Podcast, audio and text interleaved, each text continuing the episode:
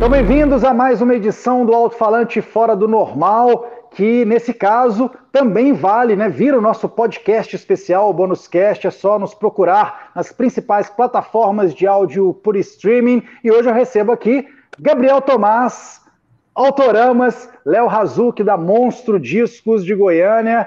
É, e não estou aqui, obviamente, por acaso. Vamos falar da sobrevivência no mercado independente brasileiro no mercado de música independente, música autoral. E aí o Gabriel, né, com toda essa estrada, uma das bandas mais longevas do cenário rock independente brasileiro, que é o Autoramas, e o Léo também à frente do selo Monstro Discos, né, do selo gravadora, produtora, né, que realiza vários festivais há décadas também. Bem-vindos aí, Gabriel, Léo. Muito obrigado. Obrigado. Valeu pelo convite, estamos aí.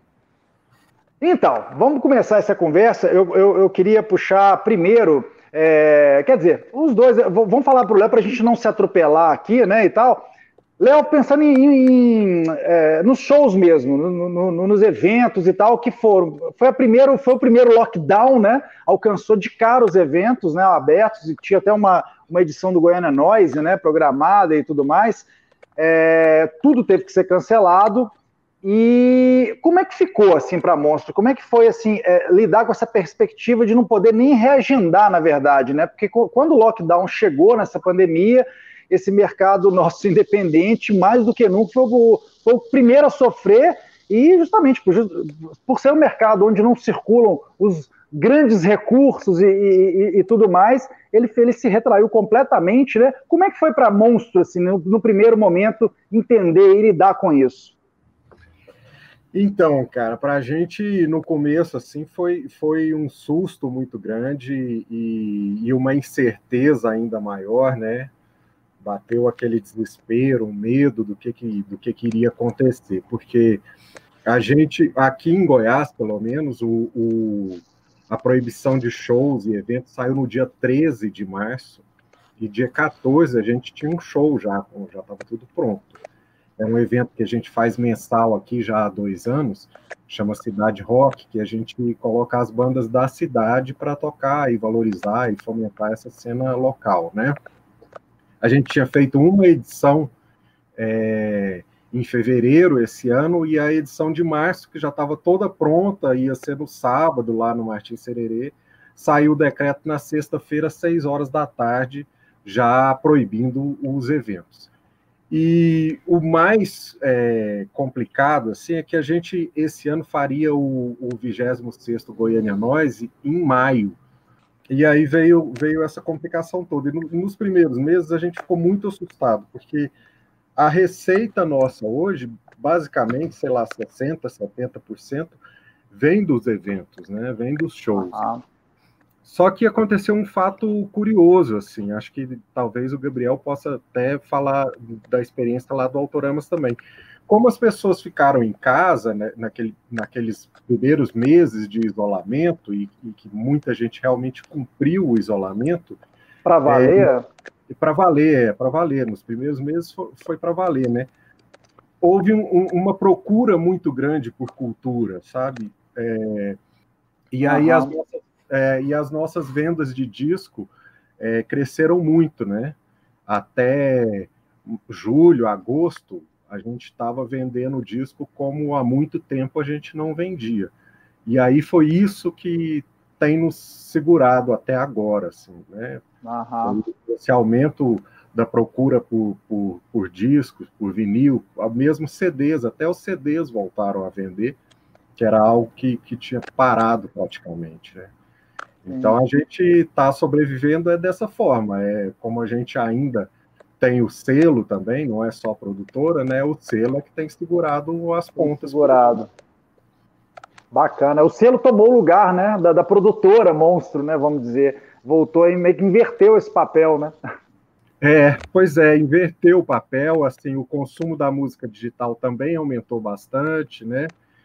Bacana. Gabriel, Gabriel, eu sei que nesse meio tempo é, não só de lives e tal, mas foram vários lançamentos de videoclipes. Teve lançamento do documentário né, no Inedit, no Inedit, enfim, é, lá de São Paulo, que é o Nada Pode Parar os Autoramas, um mini doc, é quase um doc EP, hein, Gabriel? de 20 minutos, né? Cara, eu vou te falar o seguinte, é, vou dar uma resposta assim, que tem muito a ver com o que o Léo falou. É, cara, a gente, eu, eu tinha muita coisa que eu queria fazer do Autorama, mas eu não tinha tempo por conta de muitas viagens, muitos shows, as viagens internacionais que demandam um cuidado enorme e, e, sabe passar um mês, um mês e meio fora, se for para a Europa, sabe essas coisas assim e e às vezes isso tem assim seis meses de trabalho para um mês e meio de viagem, sabe? O que rola é o seguinte: a gente a gente teve um monte de show é, é, cancelado. Eu estava lançando um projeto solo meu, eu sozinho, chamado Gabriel Tomás do Almono, é, tocando com dois microfones, dois amplificadores de guitarra. Aí acaba que são quatro, consigo fazer quatro sons diferentes eu estava super animado com isso. Isso foi teve assim, teve uns seis shows cancelados. Mas o uhum. que, que aconteceu?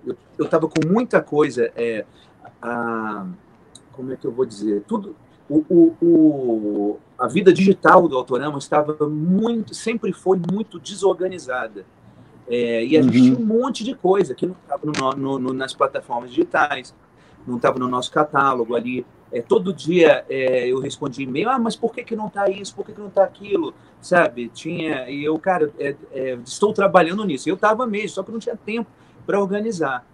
Cara, aí eu consegui organizar tudinho, toda, toda a discografia do Autorama está ali completinha no, no, na, nas todas as plataformas, inclusive com vídeos no YouTube, mesmo as, as músicas que não têm vídeo. É, as músicas que não, que não, que não tem vídeo, tá ali, autorando, é coisa meio da, genérica ali, a música, ah. isso tudo, sabe, isso não estava não, não tava produzido, teve que produzir, botei, tá ali tudo organizadinho, playlists, tô terminando as playlists. Carinha triste,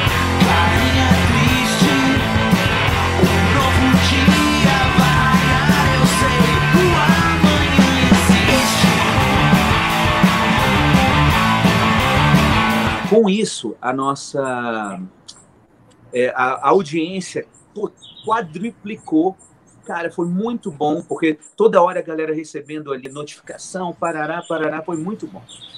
É, eu acho que tem o seguinte, a, a, CD também, o, o Autorama sempre vendeu muito CD, nunca parou de vender CD, cara. A galera gosta, gosta de ter a capa, gosta de ter o produto. A gente vende muito cassete hoje em dia, também uhum. é a coisa que mais, Gabriel. Que mais... Não, só, só, um parênteses, porque você falou dessa, dessa história do CD, e, cara, é uma história que eu já contei para várias pessoas, aqui uma entrevista que eu fiz contigo, é, no Porão do Rock, quando você estava lançando algumas dessas, dessas paradas da, da, das fitas cassete, Acho que ele travou, hein, Razuki? Travou, acho que ele travou. Bom, o Gabriel ia responder ali, acho que teve problemas de conexão, né? Coisa bem comum nesses tempos também, Razuki. É, vamos falar então rapidaço. É, teve esse disco que foi emblemático, né, para a carreira dos autoramas. Ó. Vamos ver se já já, se a gente der sorte, o Gabriel consegue voltar. E rendeu esse documentário, né, esse ano, 20 minutos ali, eles contando as histórias todas. É, o, o, o Autoramas é, sempre, sempre acompanhou assim a Monstro desde, desde o começo, né? É, o, o, o, Bigode e o Gabriel sempre tiveram uma relação muito próxima, assim, né? De, de amizade, tudo, e, e o Autoramas sempre esteve no nosso catálogo, é, mesmo na época que a gente lançava praticamente só compacto, assim, o, o, antes desse disco aí, até a gente lançou compactos do, do Autoramas, né? Uhum. E então já tinha essa relação muito forte entre a banda e a Monstro, é, de amizade, de shows, vários e vários shows que a gente produziu aqui em Goiânia com os autoramas, uma relação muito próxima. E aí, quando eles foram lançar esse CD, eu acho que, que na época, assim, é, não teve nem muito, muito o que eles pensarem. Eu não sei, assim, pelo lado do Gabriel, mas para a gente era muito claro, assim, que esse disco sairia pela Monstro, né? Nada pode parar dos autoramas. A gente sempre falava isso no show. Chegou num momento que a gente estava é, sem grana e tinha que gravar um disco. A gente chegava nas rádios e, ah, a gravadora não investiu em vocês, né?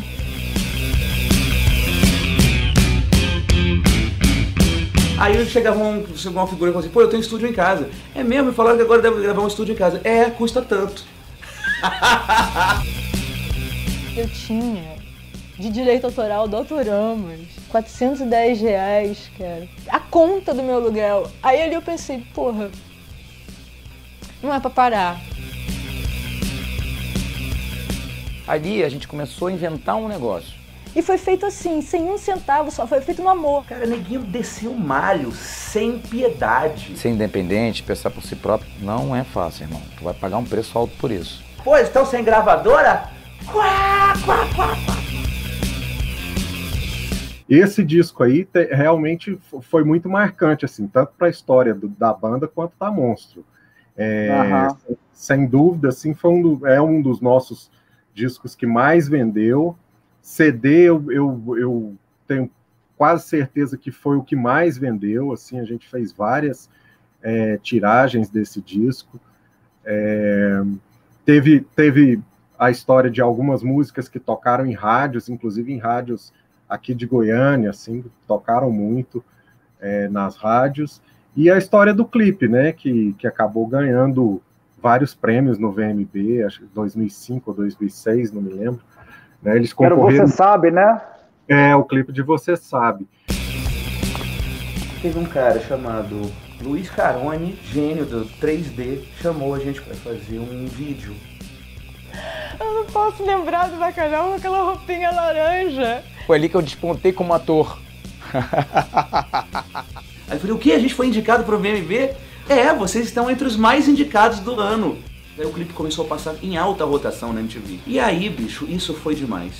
Foi a turnê mais legal, que a gente rodou mais lugares, a gente realmente não parava.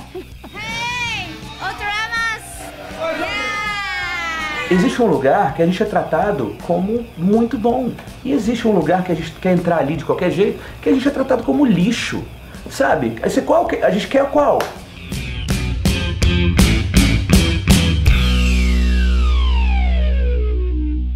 É, uma coisa que eu, ia, que eu ia dizer ali antes, é, que, que, que é importante, eu penso, para as bandas, para quem está começando, e como eu disse, que não chegou a lançar por um selo, e que eu vejo a cura- curadoria da Monstro, né? Claro que passa pelo. Eu acho que vocês é, abraçam vários critérios, mas um que eu acho que, que, que, é- que passa pela Monstro por vários selos, né? Que tem essa paixão pela música, mesmo que, mesmo que cresceram, na- nasceram e cresceram por essa paixão dos seus sócios, né, dos donos desses selos, por música, que é olhar para as bandas de verdade, ou seja, aquela banda que começa a construir ali o seu público tocando na cidade sem parar. E banda que tem carreira, né? A gente sempre sempre busca assim para monstro, para ter no nosso cast banda que, que a gente acredita que vai desenvolver uma carreira, né? Que Aham. tem uma história para chegar até aqui, que vai continuar essa história, né? Então você vê o Autoramas, por exemplo, que quando esteve é, lançando coisas com a gente, foram cinco títulos só do Autoramas, né? Três compactos, dois CDs, a banda existe até hoje, que é uma banda que tinha carreira, né? Tinha uma história, construiu uma história junto da Monstro e depois seguiu a sua história. A gente tem bandas assim, o Violins aqui de Goiânia é uma banda que, que tem, deve ter seis ou sete CDs lançados pela Monstro, né? Uhum. Então a gente investe muito nisso, e banda que a gente acredita na carreira da banda, assim, né? Será que é normal? Diz aí se a gente deve esperar o sol baixar pra despedir um adeus quando- o Léo e o Márcio criaram a Monstro, era justamente para ter um selo para lançar as bandas, né? Como eles tinham bandas, o primeiro lançamento da Monstro foi um compacto do Mechanics, né? Quem, quem iria cometer a loucura de lançar um disco do Mechanics? né? Ninguém. Então teria que, que o próprio Márcio montar o selo para lançar o disco da banda dele, né?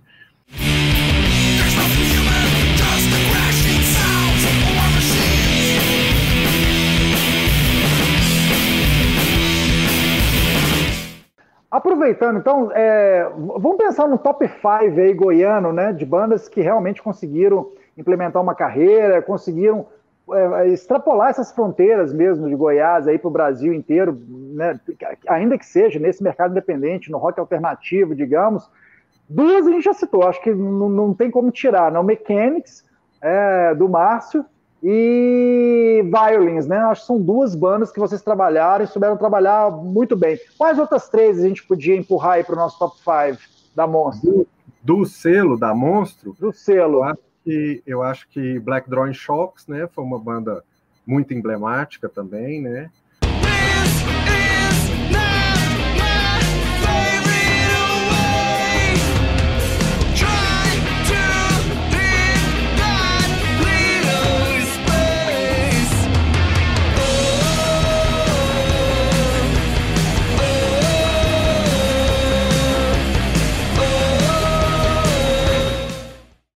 É, o Violence a gente falou, o Bekenis, o MQN também foi uma banda muito importante, né? E acho que o Hang the Superstars, acho que seriam talvez essas cinco, é, e, e, com certeza são dentro das bandas de Goiânia que a gente lançou, é, ainda estão entre as, as, principais. Mas que legal, eu fico muito feliz que vocês tenham continuado, enfrentado, né, de, de aí essa pandemia mesmo, sem, sem jogar a toalha, Sei que não deve ser nada, nada fácil, como você disse lá no início do programa, porque é, o tempo todo é ter que se reinventar, né? No mercado que já não é, é isso, onde correm os, os, maiores recursos, onde tudo é sempre muito na raça, muito na vontade, né? Claro que muita gente, quando a gente fala raça, vontade, parece que é, é como se a gente deixasse um pouco de lado o profissionalismo. No caso de vocês, eu sei que eu, acompanho essa história há muito tempo, quase que de, desde o começo. Cara, o profissionalismo, na verdade, puxa ainda mais, né, essa vontade de fazer e, e, e tudo mais, né? É, agradeço, assim, a, a, sua visão, Terence, eu sei que você é, tem essa visão porque você acompanhou realmente tudo, assim, né, bem desde o começo, né, você viu a, a, a Monstro e os festivais em diversos momentos, assim, esse, essa fase que a gente costuma dizer que foi uma fase áurea dos festivais aqui em Goiânia, é, e dos antes... CDs, inclusive, né? É, é, isso aqui tudo atrás de mim são CDs, ó, quem quiser comprar, inclusive. tá cheio. Monstro, monstro, como é que é? monstrodiscos.com.br? Lojamonstro.com.br Loja Monstro, tá aí no vídeo para quem quiser, né? lojamonstro.com.br então, a, as vendas continuam a mil, né? O CD não morreu, viu, galera? Para muita gente que pergunta. A gente está com, com muitos LPs legais que a gente andou lançando. Também, aqui. né? É, tem coisa nova chegando e, e, Mas é isso, assim, a gente, a gente tem essa paixão muito grande é, é, e isso nos move. Esse, esse momento é, inicial da pandemia foi realmente muito desesperador a gente ficava noites e noites em claro, assim, pensando em agora, o que, que vai ser, como que vai ser, né? Ao mesmo tempo que a gente tinha uma expectativa de que isso tudo ia acabar rápido, então a gente estava com nós marcado para maio, aí quando a gente viu que não seria possível, a gente jogou para agosto de novo, aí não daria, jogamos para outubro e nada se acaba, e agora a gente nem sabe quando vai ser feito, né? Mas vai ser feito, uma hora vai. É o 26 sexto Goiânia Nós foram 25 edições ininterruptas. Infelizmente, esse ano a gente teve que parar, mas uma hora vai voltar e a gente espera que seja no ano que vem. Bacana. Obrigadão, então, Léo. Até a próxima, que a gente possa se encontrar aí em algum evento, que seja o Goiânia Nós ou qualquer outro da Monstro, tô dentro. Maravilha, você está sempre convidado, você sabe disso. E a gente agradece mais uma vez pelo espaço aqui também, para a gente poder falar e discutir, bater papo, que é sempre bem legal. Valeu, abração. Abraço. Depois de uma queda considerável da internet, o Gabriel Tomás está de volta ao nosso alto-falante fora do normal. E aí, venceremos agora, Gabriel. É, a gente estava falando da, da, questão da cena independente, eu te interrompi lá por causa da, do esquema da fita cassete, que era com aquela brincadeira né, de uma entrevista que eu tinha feito contigo, você falou assim: não, a próxima moda é o CD. E de fato, nada disso sumiu completamente, o vinil voltou com tudo e coisa e tal. E pensando em sobrevivência no mercado independente da música, fato é que o, o, o é até um exemplo de uma banda que soube trabalhar todos os formatos, né? Isso também deve explicar essa longevidade, não? Sim, cara, eu vou te falar. Isso, isso é, é até um fruto. Uh, assim, eu vou te falar uma coisa, falando uma coisa. Quando, quando, o CD, quando o CD virou moda e saiu o vinil, eu nunca joguei meus vinis fora. E, eu, e depois, uhum. cara, eles valorizaram de um jeito que eu até, cara, eu até cheguei a vender alguns discos, cara, porque eles valiam muito sabe? Assim, discos que não, que não significavam muito para mim, mas que significavam muito para algumas pessoas. Vendi pelo preço de mercado da época e, pô, ganhei uma grana, cara. Pô, já comprei, Sim. pô, sei lá, eu já, eu já vendi uns três discos que eu comprei uma guitarra, cara. E aí rola isso. Então eu, eu, eu sempre dei valor a todos os, os, uh, os formatos. Cara, lá fora aconteceu o seguinte: é uma vez a gente, tá, a gente sempre monta a banquinha. Sabe, as bandas americanas, é a banquinha deles é invejável, sabe? Porque eles têm de tudo, cara. Eles têm brinquedinho, bottom, têm... adesivo, etc, é, etc. Sabe, se o Autoramas fosse uma banda americana, certamente estaria vendendo um carrinho sabe, com o motorzinho e o controle, porque, é o doutor, porque eles têm tudo, eles vendem tudo, cara. É, é, tipo assim, as bandas têm toda a discografia em vinil, aí os LPs, os, os compactos, os singles, não sei o que, parará, é um, cara, é um absurdo. Camisetas, eles levam, assim, 18 modelos. E aí rola o seguinte, só que ainda assim, quando a gente, é, muitas vezes a gente toca, e eles preferem a banda brasileira, que não está muito uh, preparada na no seu merchandising do que a banda uhum. americana que tá, faz aquilo desde que nasceu. Uh, e desde que os pais nasceram, que os avós dançavam ao som do Chuck Berry, sei lá, sabe? Você quer ver uma coisa que a gente fez agora na pandemia? A gente fez o clubinho espacial do Autoramas. É tipo assim, é, ele é base, é, uma, é um clubinho que só os sócios têm direito a tudo antes é, e tudo com, com com privilégios e, e, sabe, e recebendo em casa e sabe, recebendo informação direta para o e-mail pessoal das pessoas, WhatsApp pessoal das pessoas, coisas que a gente vai divulgar de, é, depois e outras coisas que a gente só divulga para eles, quando são coisas menores, assim, sabe? Pensando no que você está falando, só para já ir levantando os pontos e nessa história do tema principal, que é a sobrevivência nesse mercado independente brasileiro, né? Você já deu pistas aí. Uma, se espelhar no modelo norte-americano, onde os caras fazem marketing e trabalham isso, independente do, do, do, degrau no mercado, trabalham isso muito bem desde que seus pais ou avós dançavam ao som de Chuck Berry, como você disse. Então, o Autoramos ter se espelhado nessas bandas e ter feito turnês internacionais, isso é um dos pontos que explica essa longevidade de vocês, né? No Brasil, um artista, ele, ele sempre teve um modelo só, que é aquele que é aquele roteiro super batido, que é a banda está ali, se forma, tem uma grava uma fita demo, alguém descobre a banda, a banda vai para uma gravadora, é, é, é, começa a tocar no rádio e vai para a TV, estoura, faz shows grandes. E se, e se em algum momento é, uma dessas, dessas engrenagens não funcionar, ela não entrou no mercado. Basta uma Sim. delas não funcionar para não estar tá ali. E, cara, uhum. é, o Autoramas e eu, na minha carreira, até minha banda anterior, pô, a gente sempre sofreu com isso. Porque algumas coisas davam muito certo para nós e outras coisas a gente não se encaixava. Só que isso não era, não era uma questão de que as pessoas não gostavam ou de que não tinha qualidade e coisa e tal. Como tinha gente que falava isso pra gente. E eu quase acreditei. É, quando a gente foi para o Japão, que eu vi como o Guitar Wolf fazia ali as coisas com eles, que eu comecei a. A minha mente abriu muito, cara e sabe, vi um, um modelo que eles também estão aí até hoje. E assim, eu não fiz igual, mas eu adaptei para o lance aqui, sabe? Modelos de turnês, principalmente, cara.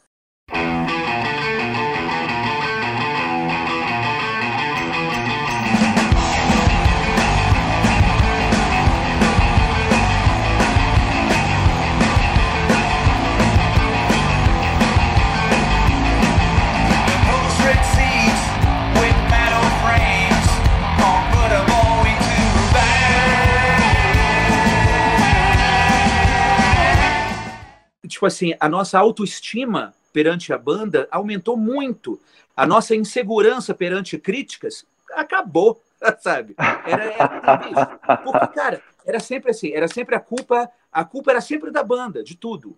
Ah, vocês não fizeram Sim. sei o que para não deu certo? Ah, também, né? Fazendo esse estilo aí que vocês fazem. Ah, também, também o, o gênero de vocês não está na mídia. Ah, também. Vovó, você, o menino, você botou o seu agasalho? Ah, mas já não botou, você vai pegar um resfriado, viu? Olha, não, não. Cara, que saco, meu irmão. E aí, velho, é isso a gente está fazendo, faz as paradas todas. E até hoje tem gente que fala: ah, como é, como é que é isso, Parará? Bicho, aí, meu irmão.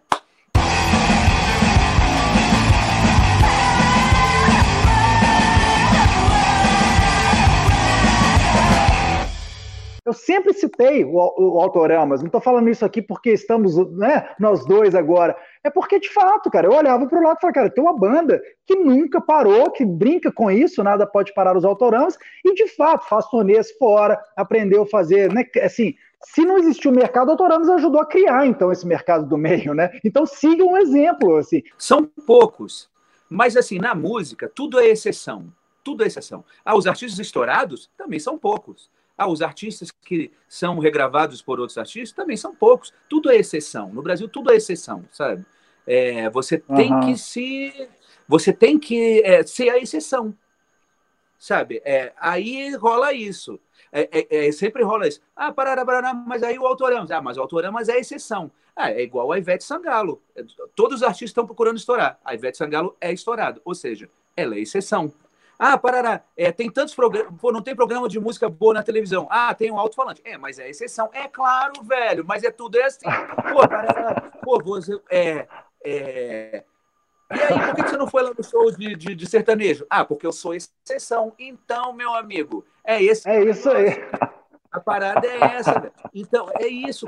Então, o negócio é esse. É, é complicado. São poucos que fazem.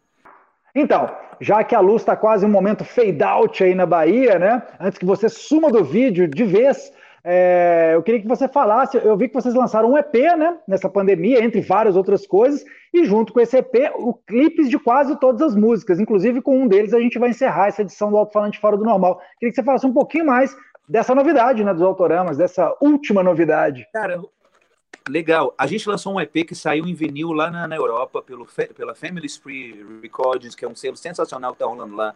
As melhores bandas estão nesse, nesse selo e a gente até ficou surpreso de ter chamado, que a gente demorou muito tempo para conseguir um selo lá fora. E aí aconteceu o seguinte, cara. é, a gente estava preparando um disco novo e a gente gravou coisas para um disco novo e coisas para outros esquemas que a gente estava fazendo. O que, que aconteceu? É, veio a pandemia, né? Ninguém sabia e a gente acabou lançando o que estava pronto. E, e agora, é, e aí a música que está rolando no clipe é o Dinâmica de Bruto, é uma música inédita, inclusive. Vai, quando a gente ter, conseguir terminar o LP, ela vai estar nesse LP também, no próximo álbum do Autoramas. Já te agradeço. A gente vai terminar com esse clipe mais novo em animação bacanérrimo, que tem participação do Thunderbird, né? Em versão animada também. Aí. Beleza, de internet tá bom, agora vamos encontrar ali olho no olho. É. Vamos dar um abraço. Um grande Isso abraço, aí. Terence. A gente encerra então essa edição do Alto Falante Fora do Normal, terceira edição, terceiro episódio do programa. Hoje com Gabriel Tomás e Léo Razuc. Muito obrigado aos dois. A gente fica com o clipe do Autoramas novo, então, desse EP novíssimo que o Gabriel acabou de nos apresentar. Grande abraço a todos, até a próxima.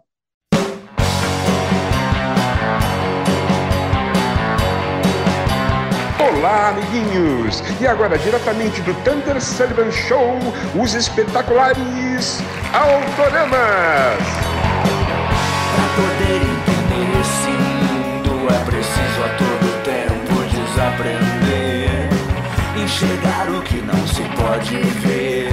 No fundo é preciso a gente saber. Quando eles falam da